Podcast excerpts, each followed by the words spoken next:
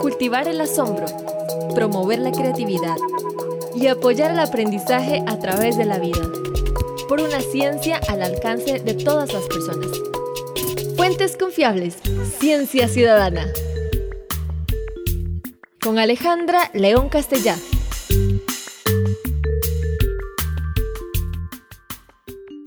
Hola, soy Alejandra de Cientec y estoy fascinada con los sonidos de la naturaleza, los sonidos que producen los animales más específicamente y que comentamos en el podcast pasado. Hablamos entonces de la celebración del Año Internacional del Sonido y conversamos con la doctora María Isabel Dimare, conocida cariñosamente como Tati. Hola Tati. Hola, mucho gusto estar aquí con ustedes de nuevo. Gracias. La invitamos nuevamente para divertirnos con los biosonidos y conocer más sobre el concurso que realiza la UNED y en el que Cientec también colabora. La vez pasada nos quedamos con las ganas de presentar algunos biosonidos, ¿verdad, Tati? Ah, después de terminar el programa dijimos, ¡ay! Y los sonidos, queremos compartirlos con ustedes. Así es que hoy haremos precisamente eso. Y para empezar, vamos a escuchar esta grabación les vamos a pedir a ustedes que escuchen con cuidado y adivinen quién produce el sonido. Empecemos.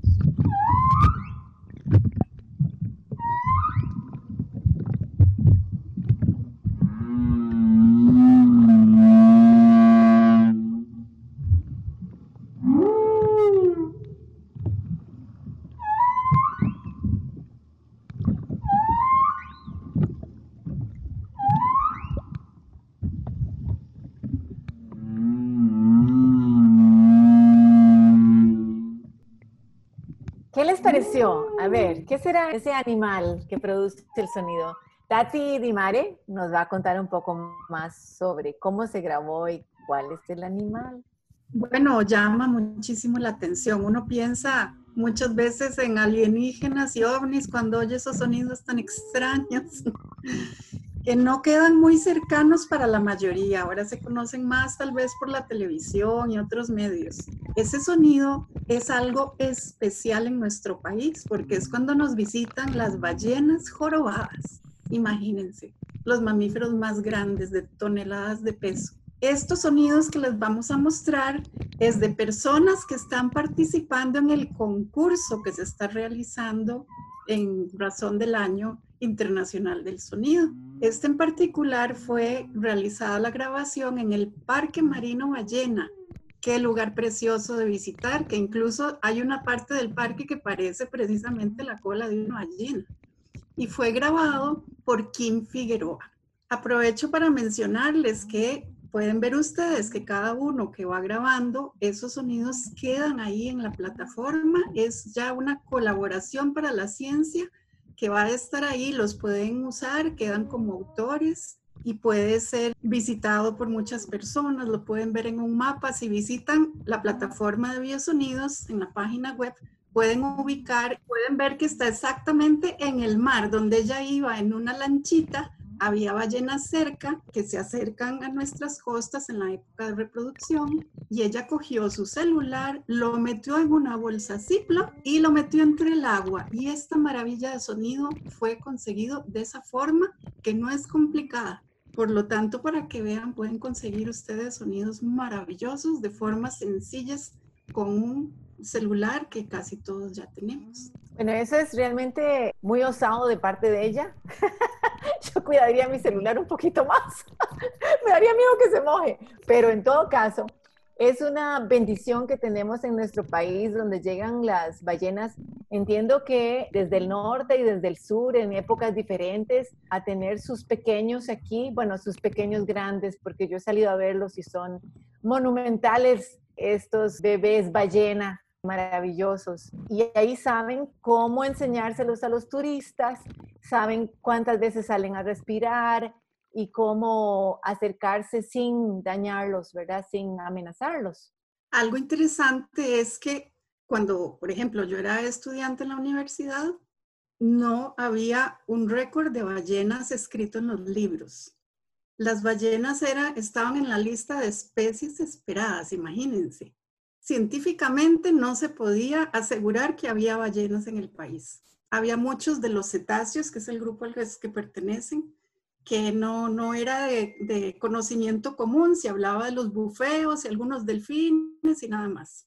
Entonces, vean, sin embargo, la gente local sí conocía que había ballenas, eran el resto del país que no se sabía. Ahora esto es muy diferente porque a través de la ciencia ciudadana y de las tecnologías que tenemos podemos intercambiar rápidamente esta información. Entonces, imagínense el conocimiento y la riqueza, cómo está realmente construyéndose conjunto con la gente y dentro de esto mismo, quienes nos están oyendo pueden hacer grandes contribuciones. Puede ser un sonido pequeñito que en el momento uno ni sabe quién lo hizo, ni sabe si importa y después resulta que es una contribución bastante importante. Y aunque fuera algo pequeño, cada una de estas partes contribuyen a construir una catedral de conocimiento maravillosa. Sí, es tan cierto. Y volviendo a las ballenas y los ballenatos, realmente una riqueza inmensa para ver en nuestras costas que podremos salir a, verla. Yo espero que bastante pronto. En todo caso, vamos a seguir con otro sonido porque tenemos una biodiversidad muy grande. Queremos mostrarles a ustedes otro. Este, vamos a ver si adivinan qué es. Seguramente han tenido que viajar de la ciudad o fuera de la ciudad para encontrar estos sonidos y para mí son sonidos muy espectaculares. Tati, ¿qué nos vas a decir de estos sonidos? Bueno, primero a pensar si es un animal grande o pequeño. A ver, ¿está en el aire o está en la tierra? A ver, ¿Será un insecto? bueno, no es tan esperado, en realidad es una ranita. Y no solo es una ranita que por su sonido puede parecer atractivo, sus colores son también muy llamativos, son muy diversos. Es la que se llama la ranita de que anda con blue jeans, muy conocida porque sus patitas a veces son azules y la parte de arriba es roja, por eso le dicen que anda en blue jeans, pero en realidad su coloración varía muchísimo. Pero una de las cosas que son muy llamativas es que pertenece al grupo de las ranas venenosas.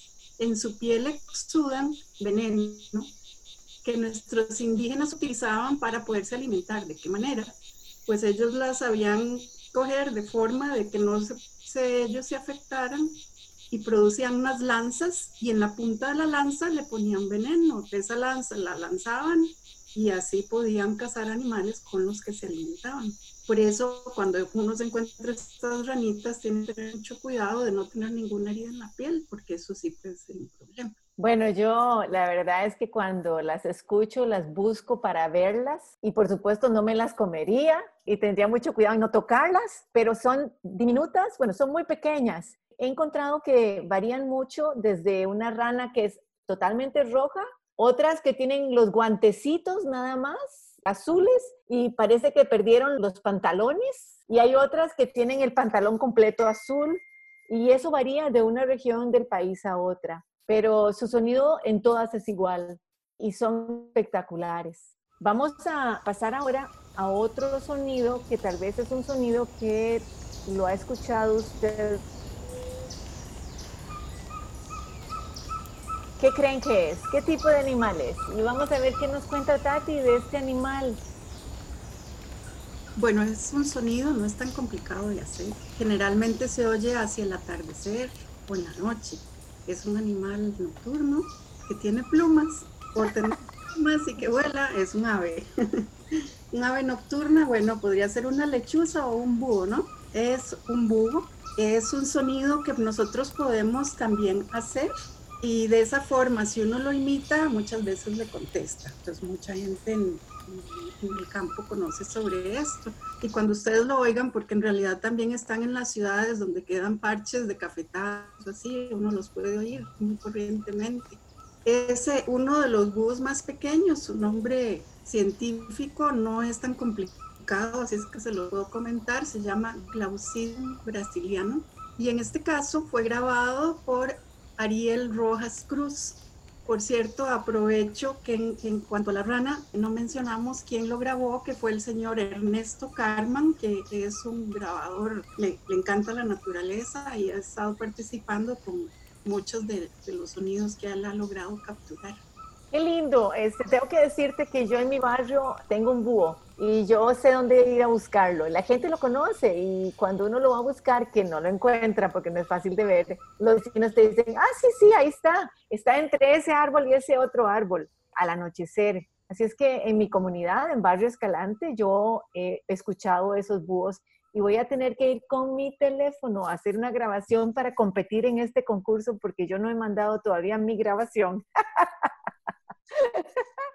me encantaría concursar y me encantaría concursar porque los sonidos realmente hacen una diferencia. No sé si a ustedes les pasa que los sonidos los transportan, igual que los olores, nos transportan a memorias del pasado, a situaciones específicas, a tiempos diferentes, a sitios que añoramos. Además, los sonidos nos acompañan en los sentimientos y nos provocan estados anímicos o al revés, buscamos sonidos que nos acompañen en nuestros sentimientos cuando estamos tristes o cuando estamos felices, etcétera, que nos acompañan en esos ritmos, en esas cadencias, en esos tonos. Pero bueno, me gustaría, Tati, que nos hablaras un poquito más del concurso. ¿Qué me voy a ganar si yo mando muchas grabaciones? Además, no sé, ¿las grabaciones se califican o, o, solo el enviar la grabación es suficiente o tiene que tener un grado de calidad? Dime. Bueno, esto está hecho para que todo el mundo participe sin tener una gran experiencia. Entonces no se está calificando calidad. Lo que se quiere es que la gente se anime si no tiene mucha experiencia, pues que oiga en la página web hay varios tutoriales de cómo hacer la grabación y que se atrevan a grabar y después ya pues subirlos a la plataforma. Hay tres grupos de premios que es para quienes hayan enviado el mayor número de grabaciones. Entonces depende de qué tanto se motiven para estar grabando. Pues, puede ser que graben a diferentes horas del día, que graben en diferentes fechas, puede ser que graben diferentes tipos de sonidos, puede ser de un ave, puede ser el grillo que está molestándolos en la habitación, lo pueden grabar. Si logran grabar un gecko de los que están en la noche ahí en el techo de la casa, lo pueden grabar. O en esta época que tenemos los jiwirros cantando por todo lado, pueden hacerlo. Hay muchas aves que se acercan a nuestras casas, se aprovechan nuestros jardines, esos los pueden grabar. Igualmente hay algunos mamíferos cercanos, hay algunos reptiles quienes tengan ciertos parches de agua podrán oír algunos ríos, tapos que pudieran grabar o diferentes insectos. Cuando llegue el atardecer tenemos chicharras, grillos, muchos sonidos, ¿verdad? Que se pueden aprovechar. Aparte de eso, hay un tipo de grabación que no pertenece exactamente a un animal, sino que lo que hace es describir cómo está el sonido alrededor, el sonido de la naturaleza. Entonces, por ejemplo, al ser las 5 de la tarde, que empiece el atardecer, muchas veces se da un cambio de cómo están diferentes animales hacia las 5 de la tarde, generalmente hay bastante actividad y empieza a cambiar de los diurnos hacia los nocturnos. Es un momento espectacular para grabar. Entonces se puede grabar el sonido del ambiente y después también hay otro momento que es interesante que se llama el coro del amanecer, que si ustedes se ponen a grabar, puede ser a las 4 de la mañana, si, si les gusta madrugar, o a las 5 o a las 6, un ratito. Las grabaciones no son largas, son como de un minuto que duran. Entonces logran captar ese minuto y después lo suben a la plataforma. Para cada uno de esos tres primeros premios hay una variedad de cosas. El primer premio tiene más que el tercero. Y aparte de eso hay tres reconocimientos separados, o sea, va a haber seis tipos de premios diferentes y todos los premios no es una cosa, sino que es un grupo, es un combo de cosas muy interesantes. Y para saber como más detalles pueden visitar en, la página de Biosonidos, ahí está la lista de las cosas. Me parece muy interesante esta invitación, inclusive la de grabar estos periodos de atardecer y amanecer, porque a veces no somos conscientes de cómo nos afecta y cómo nos cambia el ánimo, cómo nosotros como seres humanos también tenemos un biorritmo y vamos cambiando. No sé si han notado que las ronchas siempre pican al atardecer y al amanecer, por ejemplo, porque nuestro biorritmo ha cambiado y entonces tenemos estos cambios, pero además son cambios en contexto. porque estamos escuchando todo esto que está sucediendo. Ojalá, ojalá estamos escuchando. Y estas prácticas nos permiten salir y ser más conscientes de estos cambios. Les quería mencionar brevemente algunos de los premios que va a haber. En el caso del primer premio, van a obtener cosas, por ejemplo, una noche para dos personas y una cena de pizza en un hotel. Va a haber audífonos Sennheiser. Sennheiser es una de las mejores marcas. Bueno, son unas 10 cosas, les leo, no todas. Un libro de inventarios de la naturaleza, un miniscopio que es proveído por Cientec, libro de aves de Costa Rica, un lunario pequeño, una carra de cerámica de la colección Pajareando por San José, dos entradas al Zoológico Simón Bolívar, dos entradas al Centro de Conservación Santa Ana. Hay incluso un disco de sonidos de OSA de la ah, zona sur. Qué lindo. Un pollo de drogones de Costa Rica. Ven, cosas así. Es un combo. Ese es solo para el primer ganador. El segundo ganador tiene cosas un poquito menos, pero todas son agradecerles el esfuerzo que van a poner y su contribución. Ah, suena muy bonito, pero yo me devuelvo otra vez al premio más importante. Siempre los premios materiales son un incentivo, pero el premio más importante es ser protagonista, es participar, es contribuir, poder aprender y ayudar a otros a aprender. Entonces, me parece que ese es el premio más importante. Y yo creo que podríamos hablar también un poquito de los registros. lo mencionaste antes, pero devolvernos los registros son tan importantes para este tipo de datos, dónde lo tomé, a qué hora, qué animal creo que es, etcétera. Y estos registros se meten dentro de esta plataforma que los contiene y los preserva, porque después podemos regresar y si, si acaso se nos olvidó, ahí están los datos. Hacer ciencia o contribuir con el conocimiento puede ser muy emocionante, pero también hay partes que a veces no son tan emocionantes. Y es que realmente para que un dato tenga validez se necesita lo primero, primero siempre tener la fecha. La fecha nos indica la época del año, muchísimas cosas. Y hay otra serie de cosas que son importantes. El lugar, ciertas características del sitio. Y normalmente uno lo que ha hecho es que se sienta con una libreta a escribir, escribir, escribir.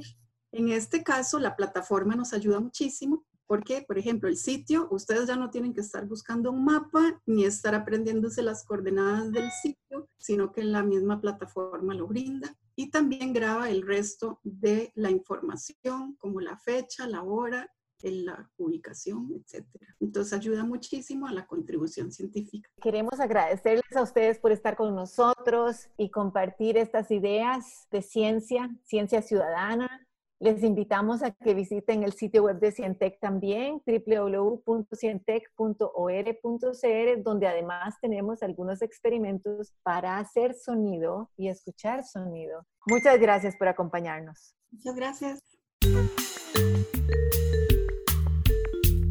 Una producción de Cientec y Radio U.